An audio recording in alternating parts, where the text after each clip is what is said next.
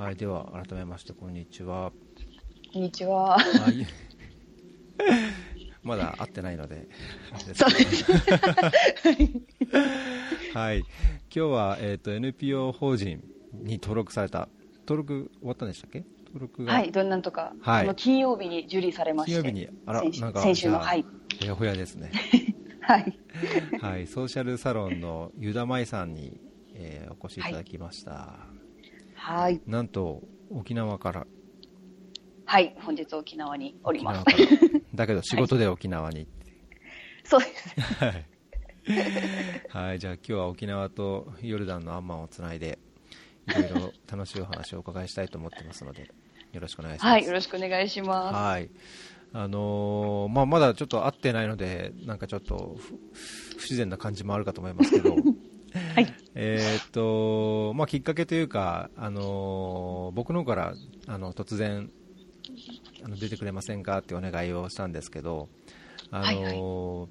まあ、なんでそんなお声掛けをしたかっていうところは、まず、そのソー,、はい。ソーシャルサロンの、フェイスブックの、はい。あのーボリューム13ですか、えーギフトからはい。考える消費選択っていう、まあ、あのイベントがあるっていうのを見てでそこからちょっと、あの過去にたどってえどんなことどんな活動をしてるんだろうっていうのを見たんですね、まあ、そしたらなんかすごい、あのまあ、僕がやりたいことというかすごい関心を持ってることと、あの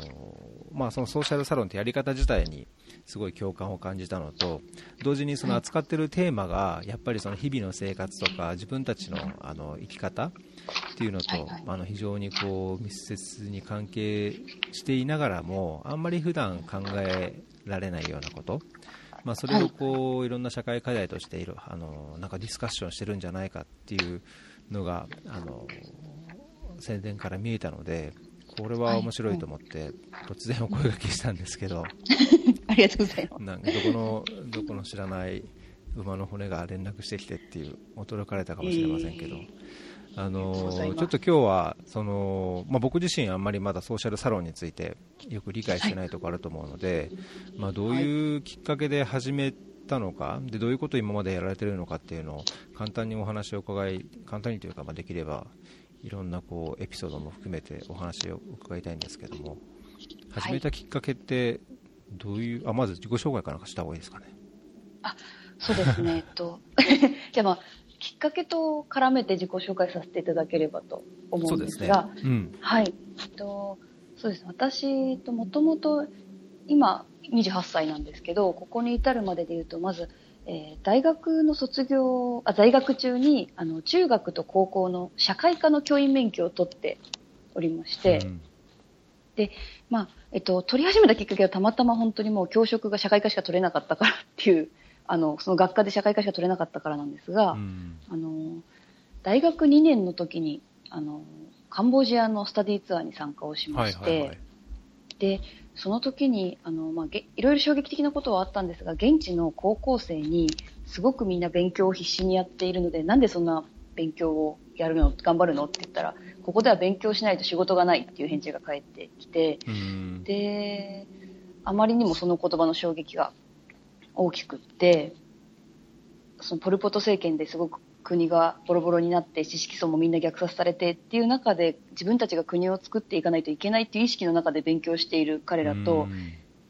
それと自分の今の大学入ったはいいけどやりたいこともまだ見つからなくてみたいなそういうその自分とのギャップにものすごい衝撃を受けましてなるほど。で日本におけるじゃあ教育の意味って何だろうとか生きるための教育ってどういうあのものなんだろうっていうことにすごく興味を持ってあのというのが最初のそもそも教育というものにすごく興味を持ったきっかけはいはいはい。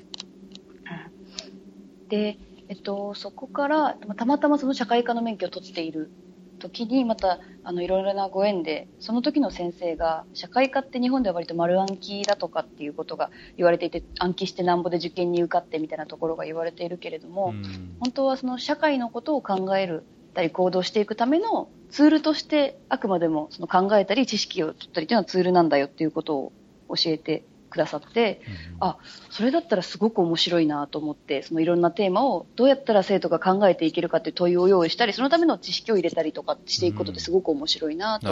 思いまして、で、考えるための教育っていうのにすごく興味を持ったっていうのがありますね。で、その中でやっぱりその日本において、その、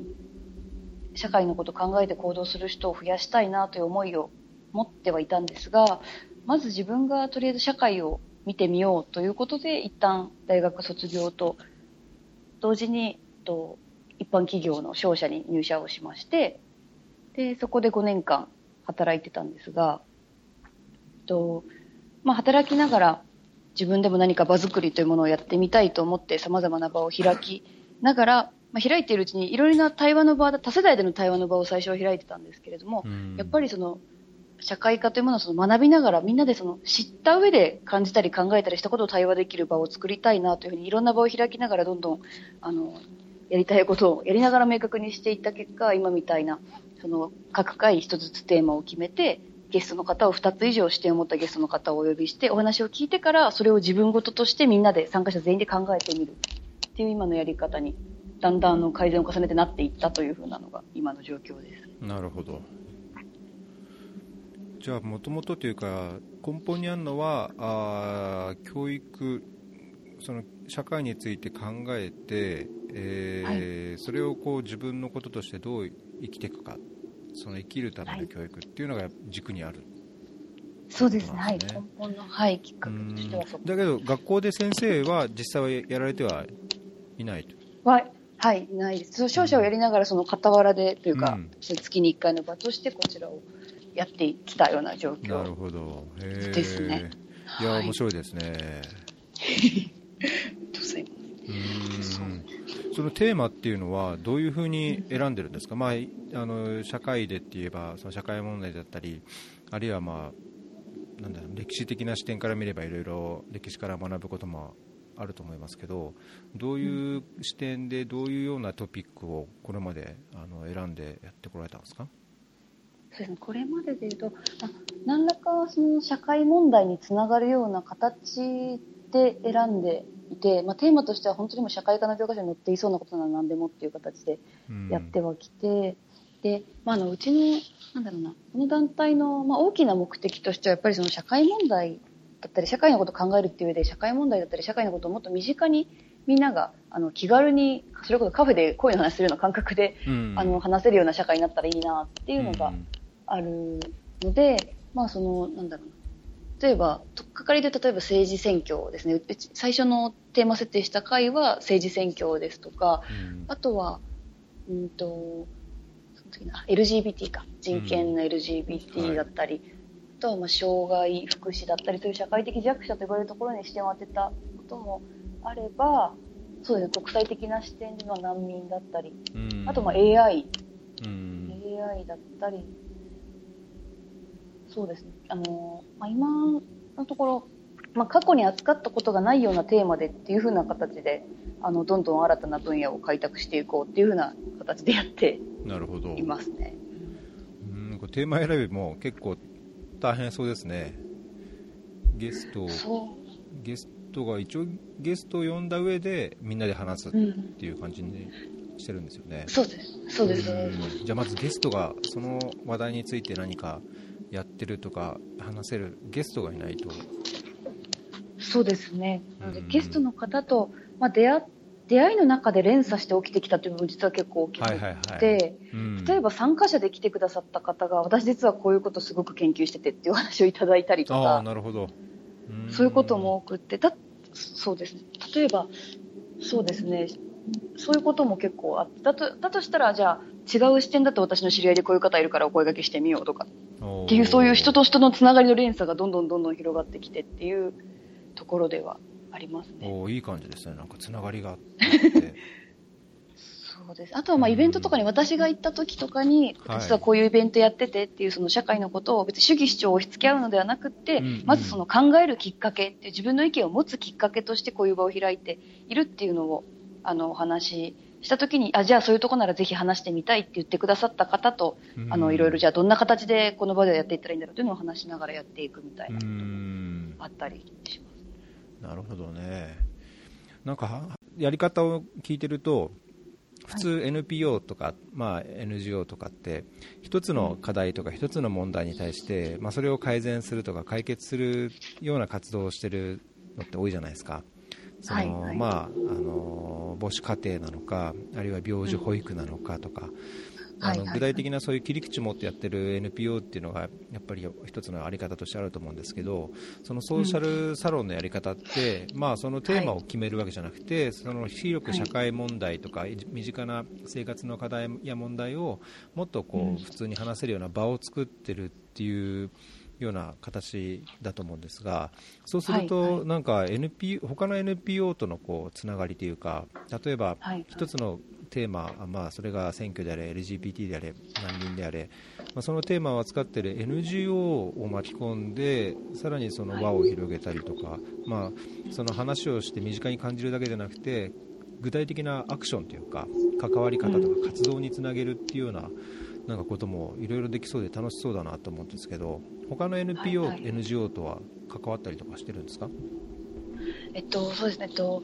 まあ、基本的にお話しいただいたゲストの方とはつながって、まあ、その方の活動だったりっていうのをどんどん広げる、まあ、お手伝いも含めてさせていただければなと思ってん。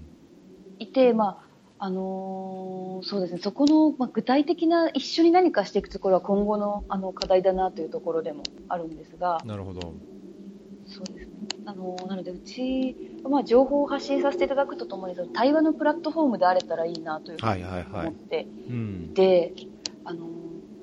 そうなんです。そういう意味で言うと専門性というのがない分どの問題にもどの問題もまず自分事として捉えるその導入部分ってなんだろうっていうところを、あの対話として身近にいろんな人に身近に感じてもらうっていうところで、あのそうなんです。そういう場を開くというところでつながつなげてつながっていけたらいいなというところで今後一緒に共に何かしていくっていうのは今後のうちとしても課題であります。いやーそそこが、あのー僕は共感を感じるところですね、まああのー今回出ていただいているこのフェアリーも はいはい。何かこう一つの問題にっていうか、あのーまあ、国際協力もあれば日本の NGO、NPO もあればはい。ただのその海外で生活してる人の話もあればいろいろバラバラなんですけどだけどはい。同じような気持ちは持っていてそのプラットフォームとしてなんかこうよりどころになるというかい。ろんな問題がこうもしかしたら点と点がつながってあのーもっとこういいよより良い何かをするためのこうつながりやきっかけができたりとかっていうのって、あのーまあ、ほもしかしたら問題解決に直接つながらなくても多分個々人がこう生活していく上で生きていく上ですごいはい豊かな、あの生き方にができるかなっていうイメージを持ってるのでなんかそのソーシャルサロンの,、あのやりやり方を聞いてるとなんかすごいまあ共感を感じちゃうんですよねなんかそういう機会っていうか きっかけって大切だなって思うところがあって。はいはいはい。ね、なかなかあんまりこうニュースやあのインターネットで見るこう、まあ、LGBT って見てもなんか実際どうなのかじゃあ当事者がどういう問題あるのかとかってわからないけども、まあ、こういうサロンに出て、あのいろんなことを見聞きしてで、違う意見をこう聞いて自分もわからないながらもこう思いを言った後で分かることとかできることって多分すごい大きいと思うので、あのーすごいソーシャルサロンのやり方が面白い、まあ、ぜひもっと中身もいろいろ聞いていきたいなと思うんですけど大変なこともいろいろあると思うんですけど、例えば前回その13回目のはい。ギフトから考える消費選択っていうのをタイトルでやられてたじゃないですか。6月のはいはい。ソーシャルサロンで。なんかはい具体的にこの時にどういうゲストが来てどういう話をして、でまあ、どういういろ意見が出てきて、まあ、対立があったのか、あのこうはいなんですかね共感があったのか、まあ、はい。その点、もしあの覚えてる範囲でうん。簡単にお話できますか？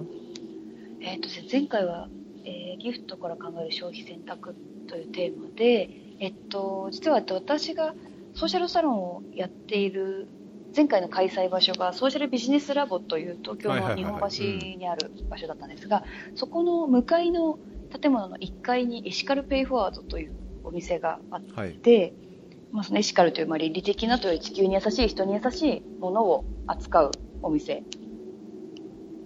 さんっていうのがそこに入っているので、そこの運営をやってらっしゃる沼田さんという女性の方うん。と、あともう一人はそこに出店をしている、ラオスのフェアトレードコーヒー豆を出店している学生団体の代表えー。さんにゲストとしてお越しをいただうん。きました。で、うんと、そうですね。内容としては、まあ、あの、エシカルフードの運営者の方の方からは、どちらかというと、そのエシカルっていうその概念についてだったり、歴史だったり、まあ、あの、そういう、どういう思いでこの場を、このお店をやっているかみたいなところをお話しいただいて、そこから、まあ、その、一出店者として、ラオスのコーヒー豆の団体さんの方には、出店者としてどんな思いでそのフェアトレードだったりに関わっていたりだとか、自分がどんな思いで関わってきたかみたいなところを話していただいたような形でして、で、その後の対話のところでは、エシカルっていうのはすごく倫理的なとかって割と漠然としたあの言葉なので、それぞれのその人にとってエシカルっていう概念って違って当たり前だし、まあ、うん。それぞれが持っているエシカルを大事にして選択を消費の選択をしていくっていうことがあの良いのかなというところがなんとなくあって。なので皆さんにとってエシカルとは何かっていうのを話して。うん。みたで、まあ、その中で自分はどんな社会になったらいいかなって思ってるとかその中で自分はどうしていきたいって思ってるかっていうところを話していったような形でした。お。面白いですね。そのその後になんかあのどう行動に移すようなこうこうしましょうとかああしましょうっていうのは特にあんまり話さない感じですか？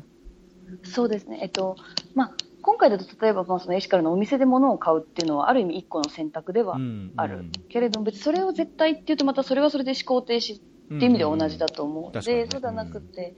そのエシカル、例えばその中で話してて面白かったのは、なんだろう、例えば労働の基準を守るとか、そういうのもエシカル、その倫理的なって意味だと入る、その自分を大切にとか、自分のできる時間を大切にって意味だと入ってくるよね、みたいな話。だったらそういう職業の選択みたいな話も入ってくるし、とか、まあ、その結構多様な視点のエシカルっていうのがそれぞれから出てきたので、まあ、それをどんな風に自分たちで実現していくかっていうのをこれから考えていかないといけないっていうところで、あの、そうですね、を話していったという風な形ですね。なるほどね。これなんかすごい面白そう面白いテーマをこれどれぐらい時間かけかけて話すあの一回の時間ってどれぐらいなんですか？1回は、えっと、大体ですね、3時間、毎回3時間でやっていて、うん1人の話を45分聞いて、はいはい。もう1人の話を45分で聞いて、最後45分で、うんあの全員で対話をする時間を取るという、全員でまあ4、5人ずつに分かれて対話をする、でゲストの方もその中に入ってもらうっていうような形。うーん。でなんか参加費ってかかるんでしたっけ？あで参加費はですね、今初回2000円で、2回目以降が1000円っていう形でやらせていただいてうーんなるほど。はい。でこれあれですか？参加費を、えーあのその会場費に当てたり運営費に当ててあ、でそうです。はい。今はこれからはじゃあその NPO のお運営にもこれを当てていくっていうようなイメージですか？あ、そうですね。なんか結構安い安いというかあれですね。そう。まあ、そのあ価格に込めてる、うん。そうですね、思いとしては、うん、そこまで、なんだ、例えばちょっと1回豪華なランチ我慢すれば、うん。い1回2回豪華なランチ我慢すれば来れるかなくらいの価格で、そんなに、そこまで高くないっていう肌感覚のある価格っていうのを目指したいと思っていて、もともとそのまあ、教育って、あの、なるべく、なんだろうな、思いとしてその教育っていうのは、できれば限りなく無償に近い状況がいいっていうのは思ってはいるんですけど、うん。ただ自分がそのやっていくで、まあ持続していくっていう意味で続かないといけないなっていうところで、そうね。そうですよね。そうです。難しいところですよねそれね。みんなあの関わる人もやっぱり時間を割くわけだしね、あのもこれから NPO としてやっていく上で、まあ、その先住というかそこで働く人がいる場合給与も必要になるし。うーんそこら辺はなんか、まあ、どの NPO もあのそういうところで悩むんでしょうけどなかなか難しいところですよね。そうですうん。これ2回目以降1000円になるっていうのは1回参加すると、まあ、なんかちゃんとこう登録してるわけじゃないけどもメンバーみたいな感じで認識されてあの2回目から1000円ですよっていうなんかそんなことなんですか？別にそこまで考えてなくて。そうで今のところまでその会員制だとかメンバー制だとかっていうふうにはしてはいなくて、まあうん、ただその継続して来ていただく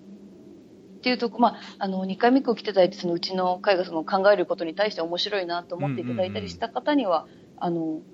そうです。ねそのリピーター割みたいな意味合いじゃないですけど、うんその、うんなるほど、うんリピーターばっかりになっちゃうとだけど今度お金が同じ20人でも減っちゃいますよね。入ってくるお金がね。今のところそうですね。今のところただ半々ぐらいっていうのがあずっと続毎回いて半々はぐらいですか？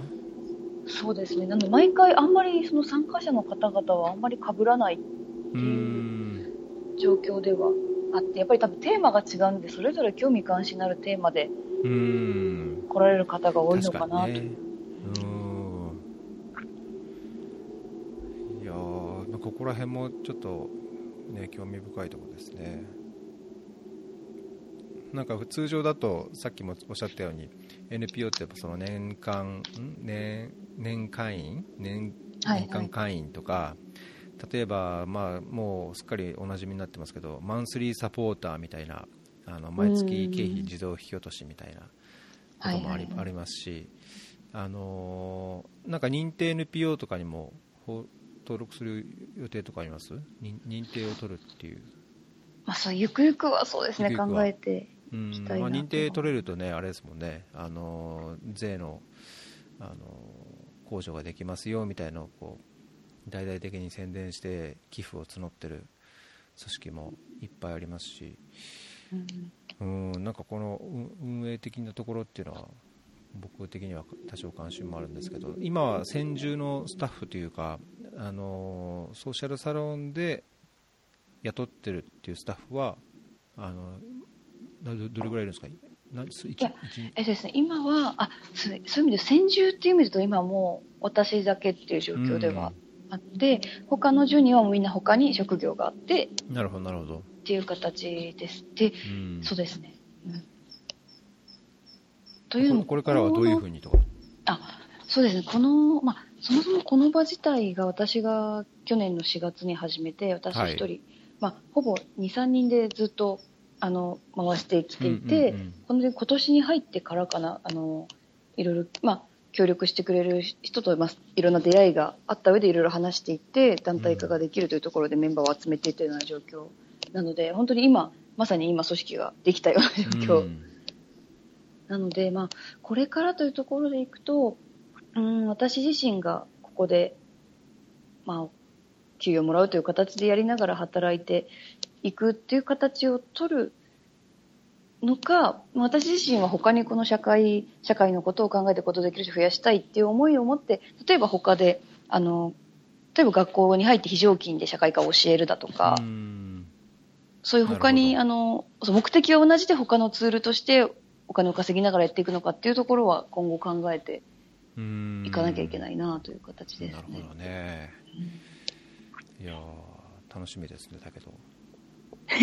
そう。うん。まあ、大変ね、関わってるあの党のご本人はいろいろ大変というか悩むところも多いでしょうし、ねうん。関わってあの本当に密になって支援してくれる人との関係とか、まあ、限界とかね、避ける時間とか労力の限界とかも実際的にはあると思うので大変だと思いますけど、ね、こういう場があるっていうのはあのすごいなんだろうプラス社会的にプラスになると思うのでなどういう形であれ続けてほしいなという思いがあるんですけど、N、この今 NPO に、まあ、登録無事登録されたっていうことですけどはい。これをその法人 NPO 法人に登録せずに続けるっていう、まあ、選択肢もあると思っああったと思うんですけどどうしてこれを NPO 法人に登録しようと思ったんですか、はい。えーっとですね、まず、えっとまあ、まず、なぜ団体化したかっていうところの話からいただくと、まあ、私がその、まあ、1人、2人ぐらいでずっと走ってきた中で、はい。だんだんその、なんだろうな、私がまあ個人的にやってて、個人的なつながりから人を集めてみたいな最初の段階から、だんだんこのソーシャルサロンっていうもので、例えばゲストの方のテーマを目指してきたり、ゲストの方自身を目指してきたりとか、この後は社会問題を考えるということ自体に関心を持ってくださっている方っていうのがちょこちょこ増え始めていて、まあその、元からのつながりとその会自体への興味っていう人数が半々ぐらいになってきたっていうのが、まあ、去年の10月、11月ぐらいからそういう状況になり始めて、あの、そうなった時に、まあ、バー自体が私一人のその力を超えていくっていうのをすごく実感して、それがすごく、まあ、ワクワクするし楽しくもあったんですが、まあ、だとしたらこちらの、あの、もうちょっとこれを例えば需要をもうちょっと引き出していったり、この会自体を広げていくってなった時には私一人の力じゃやっぱ到底、あの、どうしようもできないなと思って、で、その時たまたま11月で難民の会だったんですけど、はいはい。あの、JICA に勤めている、あの、パザパレスチナ、ガザの難民問題に取り組んでいる女性の方がゲストに来てもらっていたんですが、うんあの、その時にたまたまおすすめの映画として、あの、グッドライっていう難民受け入れの映画をおすすめされて、はい。はい。で、そこの最後の最後の、あの、映画の最後の最後にアフリカのことわざで、あの、早く行きたいなら一人で行け、遠くへ行きたいならみんなで行けっていうのが、スッて出てきて最後終わはい。っていて、うわーと思って、それ、そう、それ見たときに、そうそうそう。なんか、そう、私もそろそろみんなで遠く行きたいなと思って、ええそうそうそう。そこから団体化を意識し始めたっていうのが、まず団体化に向けた動きの、まあ、一つの大きなきっかけではあって。へえ。で、その中で、なんで NPO にしたかというところでいくと、まあ、あのーゆくゆくは例えば、もともと私がその中高の社会科の免許をあの持っていたということもあって、今は社、はい。基本的には社会人の方を集めて会をやってるんですが、ターゲット層として例えば学校だったり、企業研修としてだったり、このソーシャルサロンというものを展開をさせていけたら、もちろん形を変えていかなきゃいけないと思ってるんですけど、展開させていけたらいいなという思いがずっとあって、でそうした時にやっぱり任意団体としてやってるよりも、あの、NPO としてできた方が、その信頼性とかその動きやすさというのは出てくるなというところで、なるほど。で、あとはもう私が7月から半年間ちょっと海外に出てしまうことが決まっていたので、うんだとしたらちょっともう今のこの段階、それまでに作り、ある程度作り上げて、私いなくても回せる状態を半年で作ってもらって、私帰ってきてからまたさらにじゃあどうしていくかって話をしていくっていう流れがいいのかなというので、この時期に踏み切ったという感じです。なるほど。うーん。結構大変じゃなかったですか？登録って。そうですね。なのでまあ、ただ私が2月末で前職を辞めていたので、はいはいはい。あの、それこそ、この、手伝ってくださる方とか、いろんな方との出会いがもちろんあったからではあるんですが、もう、ええもう勢いでっていうう感じ。え、その、前職を辞められたのは、あーもうこれ NPO でやっていくんだ、NPO まだ立ち上げなきゃっていうのもあって、辞めたんですか？まあいろいろなきっかけもあったんでしょうけど、まあ、半分そこでこう、時間を使っていくっていう感じだったんですかそう、そうですね。まあ、もともとその社会に一度自分が出てから、うんうんあの、まあ、教育に携わりたいという思いがあったので、いつかはっていうのは、まあ、正直ありはしたんですが、うんと、そうです。まあ、その NPO の活動、だん大体その、えっと、大団体に、団体化をしたいという思いが芽生え始めて、もうちょっとこれをちゃんと本気でやりたいって思った。うん。ということも大きいのと、あとはまあ私自身が今28歳なので、うん。日本から長期で海外に行くとなると、まあ、ワーホリのビザが一番まあ行きやすいかなっていう中で、30歳までなので期限が、そろそろ次のキャリアを考えて海外に、例えば何カ国か行きたいとかってなってくると、ちょっとそろそろ次のステップに行かなきゃなっていうのが結構決め手でしたね。なるほど。いやーすごいですね。だけど、20 28歳にして NPO を立てて、ね自分のこう、やりたい、やりたいことというか、なんていうんですかね、こう、ライフワークとしてやってるのはすごい魅力的で立派立派な感じがしますよね。羨ましいですね。本当にでももう迷いな迷いながらというか、まあ迷ってはないか。迷ってはないけど、あの、本当にいろんな人の出会いが重なって、いろんな方えにその思いに共感してくださる、まあその参加してくださる方もですしその上に関わってあのくれてる人たちもっていうところであのそうこの思いをこの場として一人じゃなくてその団体としてどう育てていくかっていうところはそうですね真摯に取り組まないとなと思っているところです、ね、まあ、だけどね社会があってのソーシャルサロンであればまあぱい社会問題が あるじゃないですか。はい、うん、そう。まあ日本も結構いろんな問題というか課題っていうのはねあの、うん、あると思いますし、まあ、それぞれの地域とかコミュニティによってやっぱり深刻度が違うというか、まあ、はい、あると思うので、まあ、そこにいろんな点からこう光を当てて、まあ、当事者をこう、ね、巻き込んでいったりとか、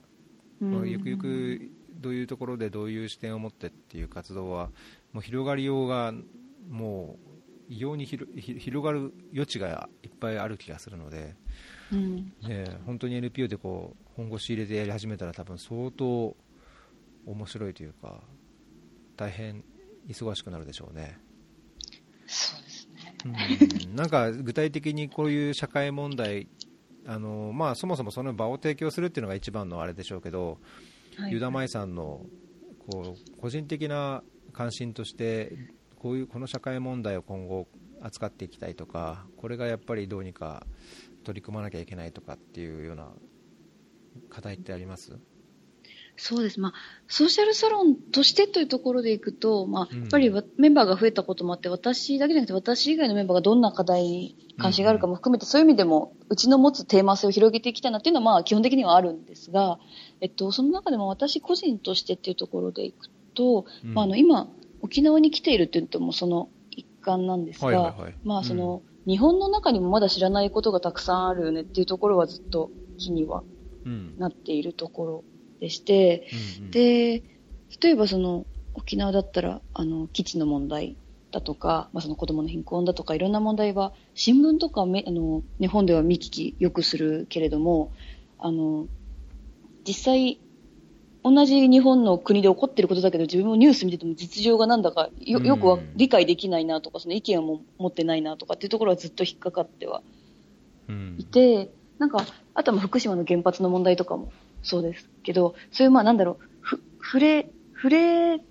てみたいんだけど、でもちょっとわかんないし触れづらいなってなんとなく思ってしまってる部分っていうのを、うんうん、まあ、あの、同じ日本なんだったら一緒に考えて、東京だから関係ないとかじゃなくて一緒に考えていけるようなあの、姿勢で入れたらいいなというのはすごく思っているところで、まあ、うん、えー、まあ、うちとしても8月にテーマ沖縄を取り扱わせていただく予定で、まあ、あと来年3月に震災に合わせて原発も取り扱いたいねっていう話はしてるんですけど、まあ、もちろんそのいろんな方のいろんなご意見がある中でセンシティブなあの話題であるという認識はしながらも、でもだから話さない、考えないは違うよねっていうスタンスで、うんうん、まあ、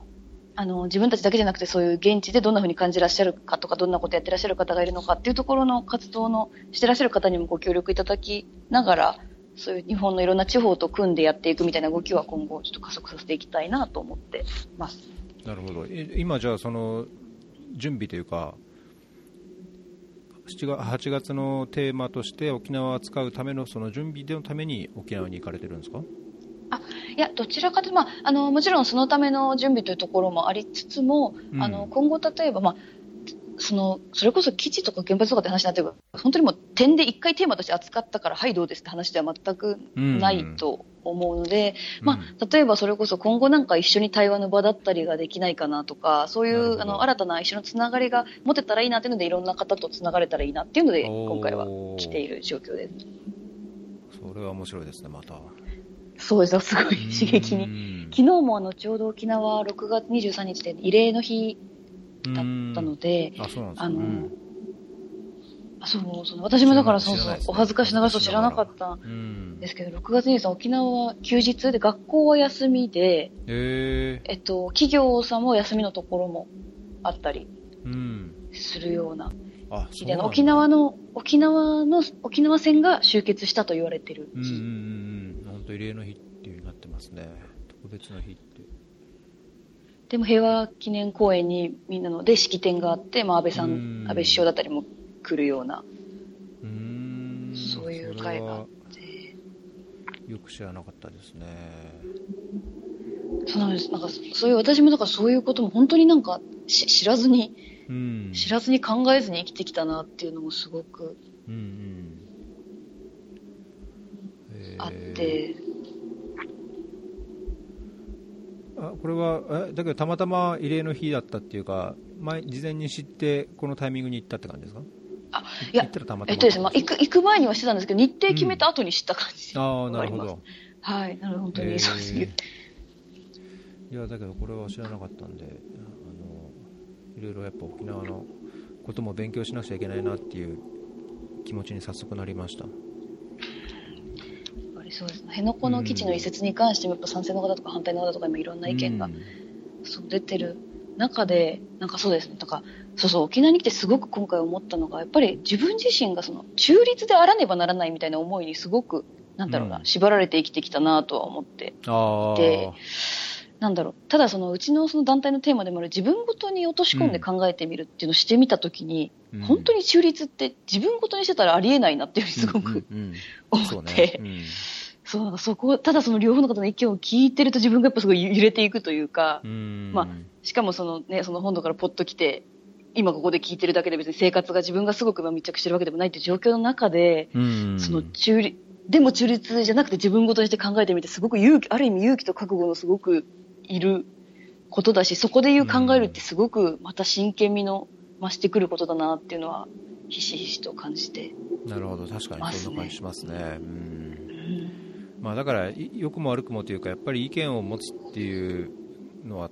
大切なんだと思いますけどね、まあ、その意見を持つこと、まあ、それを発すること自体にもやっぱり、まあ、責任というか覚悟というか、まあ、そういうのも問題によっては、ね、あるんでしょうしそうですね。ねそうそう、だからすごくその、今の自分が正解とは限らないっていうのはもちろん分かってるけれども、うん。今の自分はこう思うっていう、その、うん。その両方が結構必要なのかなと、うん。そうですねここに来てそうですね。思わされている感じはしますね。うん、僕はやっぱり、まあ、自分自身が常に変わってるのを自分で感じるので、はいはいはい。あの過去に多分いいと思ってたことはもしかしたら今は悪いと思ってるかもしれないしあのそういうのが結構当たり前であるべきだと思うんですけど、はいはいなんかあんまり日本ってそういうなんかこうなんですかね意思を発することがはばかられるというか変わることに対してちょっとこう悪く見られるようなイメージがあるのでうん。なんかそういうところはもう少し変わっていくべきかな、まあ、その世代世代が変わっていけば新しい世代が来ればどんどんそういう新しい文化というか、まあ、あり方が作られていくんだと思うんですけど、はい。今、むしろその子供を持つ大人として考えるのは、まあ、間違っててもやっぱり意見を持って、まあ、海外で言えばそのディベートしたりディスカッションしたり自分の意見を持ってディスカッションするけどもまあいろいろ聞いてあの話しておぶ勉強した後にいややっぱり自分のこういうところは間違えだったとかだから今こう思うとかっていうのを、まあ、普通にこう話してお互い許容し合ってある意味間違いだったり違う意見でもこう許容し合うというか多様性をこうちゃんと享受できるような環境を日本でも作っていかないと、まあ、本当、日本ってこう、ね、単一的なみんな右に習えみたいなイメージがあるのでうん。なんかこういうソーシャルサロンで本当にいろんな違う意見をあの多分みんなでみんなでいやそういう問題はこれこうするべきだよねこれ課題だよねってやっぱりどうにかしなきゃねだけじゃなくて、うんあのそこにやっぱり反対する意見とかってあったらすごい建設的でいいかなと思うんですけどね。そうですね。なんか、そうなんです。その、間違う、間違うということへの拒否、なんかその拒否感というか抵抗感もそうですし、あとはその、そもそもわからないっていうことへの抵抗感が、入り口として本当にすごい多いなと思ってうん。うんいて、そう、その、間違えるとかわからないとかっていうことをまず、それでもいいから言ってみるっていうところを大事にしていきたいなとはすごく、ううんんなんかもともとそのね、社会問題なんて正しい答えなんてすぐわかるうんわけじゃないし、ね、そうですよね。そうっていうところの前提に立った上で、でもわかんないからまずわかんないって言って自分でじゃあそれだったら調べればいいしっていうところをうんうん仲間を見つけて一緒にやっていけたらいいよねっていうところを大事にしたいなと思い確かにね、まあ、なんか結構みんな言う前に、例えばコメントとか発言する前に、いや、ちょっとよくわからないんであれですけどとかって、まあ、みんな言うじゃないですか、まあだけど知らなくて当たり前っていうのもあるし、みんな誰だってね、その全体をこうちゃんと分かって理解して自分の意見を持ってるっていうのもできれば理想ですけど最初からできないと思うのでねやっぱり学校の中でもそうだしあるいは友達とかいろんな関係の中ででも知ってることが限定的で限られてるかもしれないけども意見をちゃんとこう言える土壌というか環境というかあの知らなければじゃああこうそれを知るきっかけにしてやろうぐらいのなんか軽い気持ちでみんなこう言いたいことを言えればいいと思うんですけどね。うん、そうですね、え。ー、そうだからなんか答えのない問いを、そう、悶々としながら考え続ける中で、その自分も他者もちょっとずつ変わっていくみたいな、なんかそういう感覚が提供できたらいいなと最近は、そうそうすごく思っていて、最近はもうなんか、なので今日は悶々として帰ってもらえればなと思って なるほどね。出すようにして、なんかその答えはこれだってなってしまうのが一番怖いなとも思ったりする。そうですね、そこはそういうなんか共感するしますね。そうするとソーシャルサロンのこう引きつけるなんですかね。コアになるところってその悶々感なんですかね。もうそうですね。悶々とだけど共有したいみたいな衝動というか。そうそこを味わってもらえたらいいなって。その悶々とした答えのない問いってすごく苦しい、パッと見苦しいことだと思っていて、それこそだって原発問題どうしたりとか、基地問題どうしたりとか、なんかその、か考えようとしても苦しくてまず気持ち的に追っつかないみたいなところってまずあるなと思うんですけど、なんかそこをでも話してみてあ意外に話してみたら普通に口にできることかも普通に考え続けるって人とならできるかもっていうそういうそこに希望を見出してもらえるような場になればなって最近はすごく思いますね。うん、うんなんか例えば、なんだろうな、わかりやすい例だと、障害をテーマにしたときに、今はもううちの運営メンバーに入ってくれている弱視のあの女性と、あとは、えっと、娘さんがダウン症でインクルーシブの研究をしている男性とお二方に来ていただいゲストに来ていただいて、はい、で、その時はゲストと一緒に今どんな問いを会場に投げようかっていうことも相談をしていたんですが、あの、その、で、うちの中でその、まあ、対話の問いというところで一応3段階、あの問いを用意しようっていうことはなんとなく今決めていて、はいはい、まずその自分ごとに落とし込むっていうことと、うん、その次にじゃあどんな社会になったらいいのかっていうところと、あと最後に、じゃあその中で自分はどうありたい、何ができるかっていうところの、その3つの視点で全員での対話をしたいねっていう話をしてるんですが、まずその自分ごとに落とし込むっていうところで、まあ、そのゲストの方からぜひ相模原の事件っていうのを、その障害のない人たちがどんな風に受け止めたのかをぜひ知りたいっていう話を、うん、が出てきて、なので、あの、ちょっとセンセーショナルではあるんですが、あの事件ってまずどう感じました？あなた自身はどう思いました？感じましたっていう話をポンと投げて、まあ、まずそれに対して話してもらうっていうことをやったんですけど、やっぱりその時にすごくみんな一瞬では答えが全然出なくって、すごいみんな苦しい紛れだったんですけど、まあでも、私、まあ、ね、ど、どう感じたっていうところってすごく、急に自分ごとになって、はいはいはい。そこの時のみんなのその困った様子というか、ど、これってそんな、うんってその問いが深まった様子、考えが深まった様子っていうのがすごく印象的で、うん。が、そんな状況の中ででもどんな社会にしたいっていうのを考えるのも、まあ、すごく苦しいんだけど、でも話してるうちに、まあ、周りの人が持ってる希望だとか、まあ、こんな考えもできるねっていうところにちょっとずつちょっとずつなんか、あの、自分なりの、今の自分なりの考え答えが出ていく様子っていうのがすごく興味深いなというふうに、その時思って、そうです。そこに、そうですね。なので、その、考え続けることに対して、苦しさと楽しさを両方提供できるような場であればなと、そう。いや、今の話聞いただけでもなんか、悶々感が湧いてきそうですね。うん、いや、なんか言われてみると、あの、改めてこう、考えはどうですかって聞かれてみれば多分、うーんってなっちゃうところはあると思うんですよね。で、なんかこう自分で言葉にしてみたものの、うーんみたいな、さらに、うーんみたいな、人の話聞いて、うーんって、そこはあの大切な、うーんかなっていう気はしますけどね。うんじゃあ最後はみんな、うん、なんかうんうん言ってこう、爽やかに笑顔で帰るっていうよりは、どどんな感じで閉会するんですか？そういうあ時のサロンって。あ、でもまあ最終的にはその、まあどんな社会にしたいかと自分はどうありたいかっていうところなので、まあ、それは社会としては、あの、まあ割とその、どちらかというとその共存していけるのがもちろんいいよねっていう話がまあ出たり、とか、まあその中でも自分はできることとしてその周りにいる人たちに、あの、少しでも声をかけてみるとか、あとはそういうことをちょっと身近に話してみるとか、あとはまあ、あの、自分がそういう、まあ、例えば障害だったら障害に関する情報を取りに行ってみるとかっていうことはできるよねっていうところで自分たちが次の一歩として何ができるかっていうのを、あの、それなりに話して、なんとなくぼやーんとでも見つけて、でうん。でもこれからもその考え続けていかなきゃってもやもやをちょっと残しつつ帰るみたいな、うん。そういう感じなるほどです。で、ただ、なんだろう、そういう時は例えばその、こんその回だとゲストの方が、まあ、当事者だったりもするので、そういうところで質問で、なんか、そういう、例えば視覚障害の方見かけたらどんな風にしたらいいんですか？とか、うんうんどんな風に自分たち声かけていったらいいんですか？とかって質問が出て、あの、それに対して、あの、そうそう、目が見えないって怖いから、横にいてまず声をかけてから体触ってくださいとか、なんかそういう回答が出たりとか、まあ、そういうやりとりとかもあったり、そのゲストとのやりとりもすごくいろいろその終わってからも頻繁に盛んに行われたりとかはしてます。いいですね。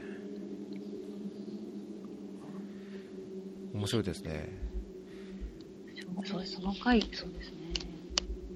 あともう一つ、具体的な回で、興味深かったのは、あのええ中国をテーマに扱って、それこそね、うんセンシティブでどうなるんだっていうのはちょっと心配の声も上がったりはしたんですけど、その時もゲストに、えっと、日本人で、えっと、大学生の時に1年間中国に留の大学に留学して、うん。ダブルディグリーを取ったっていう男の子と、あとは、うんと、中学生のと、親、両親ともに中国人で、中学生の時に日本にやってきて、うん。で、そこからずっと日本で生活してるっていう中国人の女の子っていうのの二人をゲストにはいはいはい。呼んで話を聞いて、うん。まあ、本当にでもそれぞれが、あの、自分たちがそのメディアとか教育によって受けたことっていうのと、やっぱりそこで現地で接した人と人との生身とのつながりっていうのはやっぱり違う部分もあって、それは中国人、日本人からしたら中国人でも嫌な人もいい人も当たり前にいるし、日本人からしても中国人嫌な人もいい人も、お互い両方あるのうんは人として見た時に当たり前だし、でもその国としての感情っていうのはそのメディアとか教育によってすごくやっぱり影響を受けてきてるところはい。だから、それはもう自分から一時情報を取りに行くしかないし、あとはまあその人と人と生身の人と接していくっていうのもどんどん大事だよねっていう風な話になったりして、そのうん、反日とか反中とかっていうのはそれはもう国としての意識だから、その一人一人がどう生きるかまたそれは別に選択していける話だよねみたいなことになったりうんうん。して、その時結構参加者の声で面白かったのは結構僕は結構これまで結構男性の年配の方ですごく右寄りの思想を持ってたんですけど、今日の話はすごい面白かったし、実際の話若い子にこんな聞けてよかったっていうのは言ってくうん言いに来てくださった方がいて、ええうんやっぱりその生の声を聞くってすごく、うん大きいんだなと。ね。そうでしょうね。いや、僕も出てみたいな。でな いや、僕も、自分はちょっと偏った考え持ってるなって思うことが、やっぱり時折あるので、はいまあ特にその日本の、日本のこうなんなんていうかな一般的な考え方というか、なんか日本社会とちょっと視点がずれてんじゃないかなって感じる時が時々あるので、はい、はい。なんかそのソーシャルサロンに参加される方、まあ、いろんな年代だったり、いろんなこうバックグラウンドを持ってる方と一つのテーマについてこうまず率直に意見を言い合って、ね、自分ごとにした上で何が望ましいのか何ができるのかっていう話をするとなんかすごい自分の視野も広がるだろうし人のつながりも広がるだろうしなんか楽しそうだなって話聞いてて思いますね。ありがとうございます。これは東京で常にやってるんですか？そうです。今は東京で月に1回やってますうん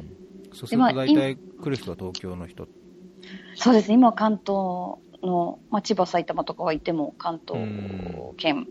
ですね。で、あとまあ今日曜日の午後にしかやれてないので、例えばその土日家族サービスしてるサラリーマン世代とかっていうのはなかなか来れてないっていう課題はあったりとかも。なるほどね。これからどういう、いや土日でどういう開催するっていうなんかイメージって持ってるんですか？今後はまあ、とりあえず東京の月に1回日曜日っていうのは続けていくっていうのはやりつつ、はい、ただ、なんだろうな、この、今のこのちょっと社会問題を考えるというところの切り口ってやっぱりどうしてもなんだろう、すごく社会問題に興味ある人。っていうところがやっぱ前提になっているなというのはあって、例えばその仕事でめちゃくちゃ忙しいサラリーマンっていうのが興味関心をそこに持てるかって、ちょっと難しいなっていう、その、ちょっと実社会との、なるほどね。まあ、まあ、実社会を何とするかっていう問題はあるとは思うんですけど、一般的に企業とかビジネスと言われるものとの差っていうのはもうちょい縮めることを、例えば平日の夜とかにできたらいいなとは。なるほど例えばビジネス系の時事問題を中心に扱うとか、うん、うん、そういうことができると。仕事にも、その知識がまあ仕事にもちょっと生きるかもみたいな話とか、うん、そういう、あの、社会的にいいこととビジネスっていうのってあまり、やっぱり乖離しすぎるとそれこそお金が回っていかないとかっていうところにもつながったりするとは思うので、うん、そうそこをつなげていきたいっていうのは今の課題だなと思っているので、そこを何かしら、うん、動いていけたらなと。なるほどね。なんかじゃあ今までのサロンの参加者っていうのはどっちかっていうといわゆるその意識高い系というかそういう関心をそもそも持ってる何らかの関心を持ってる人が集まってるっていう傾向が強いっていうことですか？そうですね。やっぱりそのテーマに関して興味がある人とか、社会問題とかについて興味あるけど、考える機会なかったから考えて、まあ、その層自体、そうですね。その層自体がまあ来てくださることはすごく、あの、ありがたいし、そもそもまあ最初その層向けに始めているので、あの、っていうところあるんですけど、そこからそう広げていくとなるとっていうところですね。まあ、だからおっしゃったように僕はあのその会社というか普通の、まあ、なんていうか社会人というか、っていうのの関与っていうのはすごい大切、まあ、その社会問題を考えるっていう側面もそうだし、うん、今その、まあ、どんな企業でもそのソーシャル構図というかあの構図ビジネスっていうんですかね、あのやっぱいいことしないと売れないというかいいことしないとやっぱり社会からも、消費者からもやっぱり認められないっていう傾向は日本でも高くなってるじゃないですか。はいはい、なんかこの買ったら100 1ドル分どこに行きますとか、うん。うん、あるいはなんだろうテーブルフォートゥーみたいにこうなんていうんですかね。こう自分の使ったお金の一部がその何らかのその社会貢献につながるとか、あるいはその環境問題に配慮しているこのメーカーのものが好きとか、まあ、なんかそこら辺会社としても絶対ビジネス上考えなきゃいけないところだと思うので社会問題との関わり方、あの社会の中での会社の役割っていうのを、だそこに本当会社の人が乗っかってきたらさらにこうサロンのこういろんな可能性が広がっていくような気が勝手にお話がかっててしましたけどね。平日の社会人の会とか絶対面白いですよ。そうですよね。そそれをやっていきたいですね。うん。もうなんか忙しそうですね、あれこれ、もう やることが多くて。当分はこれをどう、まあね、まず半年間、今までその一人でやってきたことを団体としてやっていくというところと、そこからその広がりをこれからまさに今考えていくっていう、はい、うん。だけど、せっかく NPO っていうか、まあ、これから本当に団体としてっていうところで、ユダマイさんはさっき、あワワーホリで行くんですか？ワーホリっていうわけじゃなくて？いや、今回はワーホリではなくて、えっとですね、アメリカの Up is People という非営利団体の主催している、うん、と世界の、世界の29歳までのいろんな国籍の人が集まって、えっと、アメリカでまず1ヶ月間研修というか、まあ、ミュージカルを完成させてから、アメリカ、うん、えっと、ヨーロッパ16都市を、えっと、ミュージカルしながら回るっていうツアーに参加を半年間します。うん、えもう一回、アップなんですか？アップウィズピーポーという。 Up with People はい。出てきますかねあ、あ多分ホームページは、はい、出てくると。うん。おーじゃあ1ヶ月自分たちの、えーミュージカルをゼロから作るまあそんな脚脚本っていうかあれはいるんでしょうけどそそうですね。うーんそこまで特にみんなで何か準備とかじゃなくて、そこで出会ってから。なるほどへえこのワールドツアーってミュージカルツアーってやつですか？あ、そうです、そうです。じゃあこれでこのスケジュールで見に行けばユダマイさんに会えるとまあ、そうですね。聞いていただけると。これが、えーキャスト B2017 これですか？あ、そうですね、7月、そうだ。そうですね。これジュライ、えー、25からオーガスト28デンバーこれに回っていくと全部？そう、そ今うです。年いっぱい。うん。すごいですね。これドイツ、オランダメキシコまああと USA か。おおヨルダン入ってませんけどねそう。スポンサーがいる国なんで、多分。そうそうそういうことです。えー、これ、日程的にもハードそうですね。そうですね、ホームステイしながら本当にもう点々とっていう。あ、ホームステイしながら、そまあ、それもうですね。楽しそうだけど。うんうーん。これだって、ドイツ入ってから1週間ごとに街を移動して、1ヶ月ほど公演して回るっていう、結構なハードなスケジュールですね。そうですね、なかなか。いやーじゃあ、あのあれですね、ドイツとオランダとか、メキシコにいる方、まあ、いやアメリカにいる方も、見に行けば、ユダマイさんに会えると。そう。ですね、必死になってる。その場で即席ソーシャルサロンとかもできるかもしれない。ねそんなのできたら。やってる余裕があるかわかんないですけど。確かに。でもなんか、そう。ですね。私自身、その、特にすごくミュージカルにこれまでやったことがあるとかではないんですけど、う。ん。あの、そう、ミュージカルをその作り上げるっていう。行為自体が結構その、なんていうんですかね、社会を作るとか、目に見えないものをみんなで作り上げていくっていう意味では、その社会を主体的に作っていくっていうところすごく、なんか似てる部分があるんじゃないかなとうんうん思ってうんうん。なでるほどね。いや、だからこれいろ、いろんな国の人が来るんですか？あ、そうです、そうです。そうそこでいろんなそういうね社会別に社会問題を話そうっていう風なじゃなくたって普段の話の中で日本ってどうなのとかオランダってどうなのとかアメリカってどうなのっていうのから得られるなんかこう刺激というかまあ知見も含めてこれ絶対楽しいです よ。これ超面白いですよ多分。日々日々刺激というかそうですね。そこにちょっと楽しむ余裕をちょっと見出したいですね。うーん。まあね最初は大変かもしれないですけど。いや絶対楽しいですよ。そこで、まあ、いろいろその今後のいろんなソーシャルサロンに向けてもいろいろいい、うん。多分種がいっぱい仕込めたらいいなと。思ってう。ーんそうですけど。いやー絶対いろんな種あるでしょうね。できるでしょうね、うん、お土産がいろんなお土産がで、ね、ありそうで。じゃあこれ帰国は終わってからだと12月の中頃になるんですか？それ12月か1月かな。1月？1月。じゃあツアー自体は12月で終わるけどその後なんかラップアップやって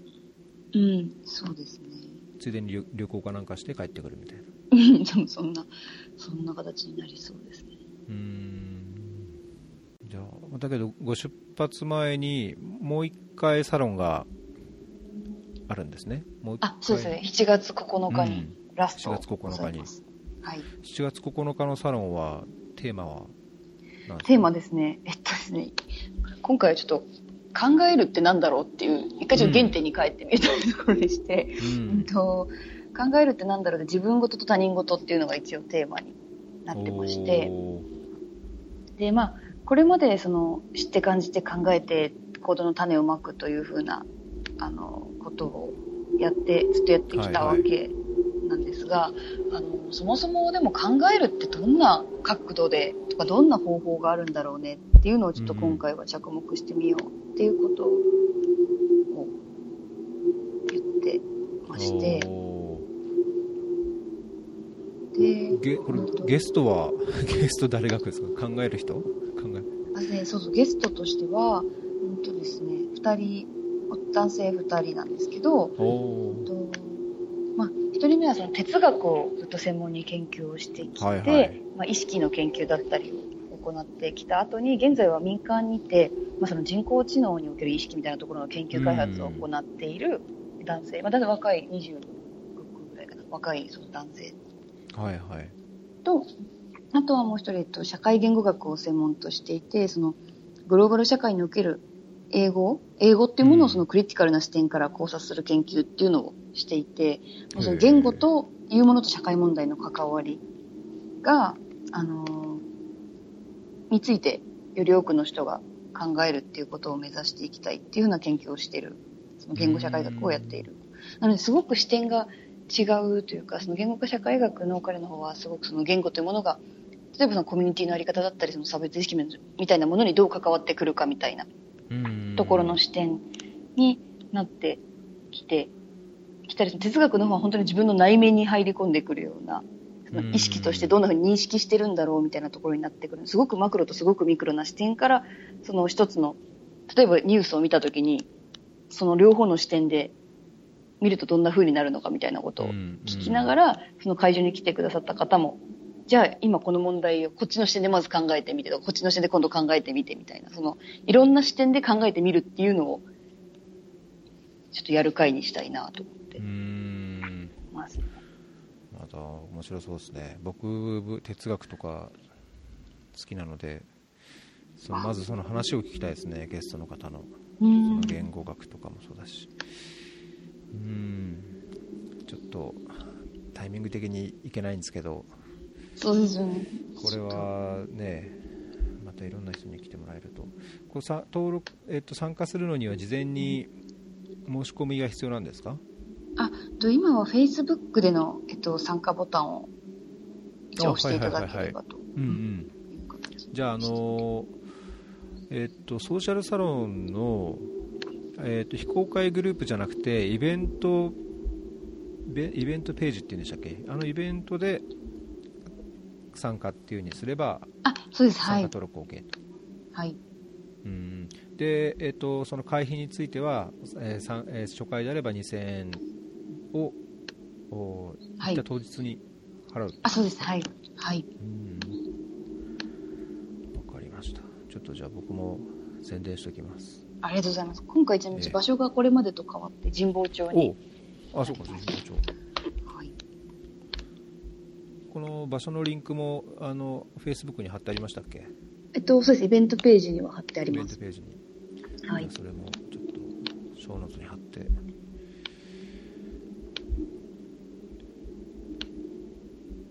でその後のパーティーは非公開なんですか？公開も公開です。あ これも公開ですか？はい、公これもイベンこれイベントでポチってやるんですか？やるんでしたっけあ、そうです。そちらも。あこれもイベントであそうでしたかじゃあこれもあれですね NPO 設立記念パーティーそうです。同じ場所で7時から NPO の設7時から立記念パーティーが、はい。あれ？サロンは何時からでしたっけ？あ3時から6時。3時から6時でちょっと休憩をしてはい。パーティーと、はい。うん、ちょっと僕間に合わないと 間に合うかな。間に合わないかもしれないですけど行ければ行きます。そうです。はい。ぜひ、時はい。間、お手こ無理のない範囲で。ええ。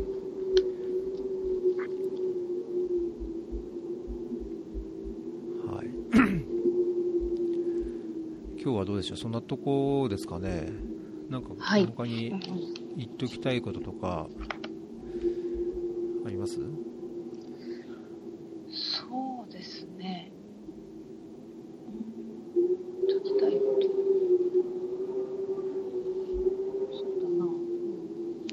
うん、本当にでもうちもこれからどんどん、あのそうどうやって広げていこうかっていうところも含めて過渡期な状況ではあるんですが、うん、まあ、これまでその1年間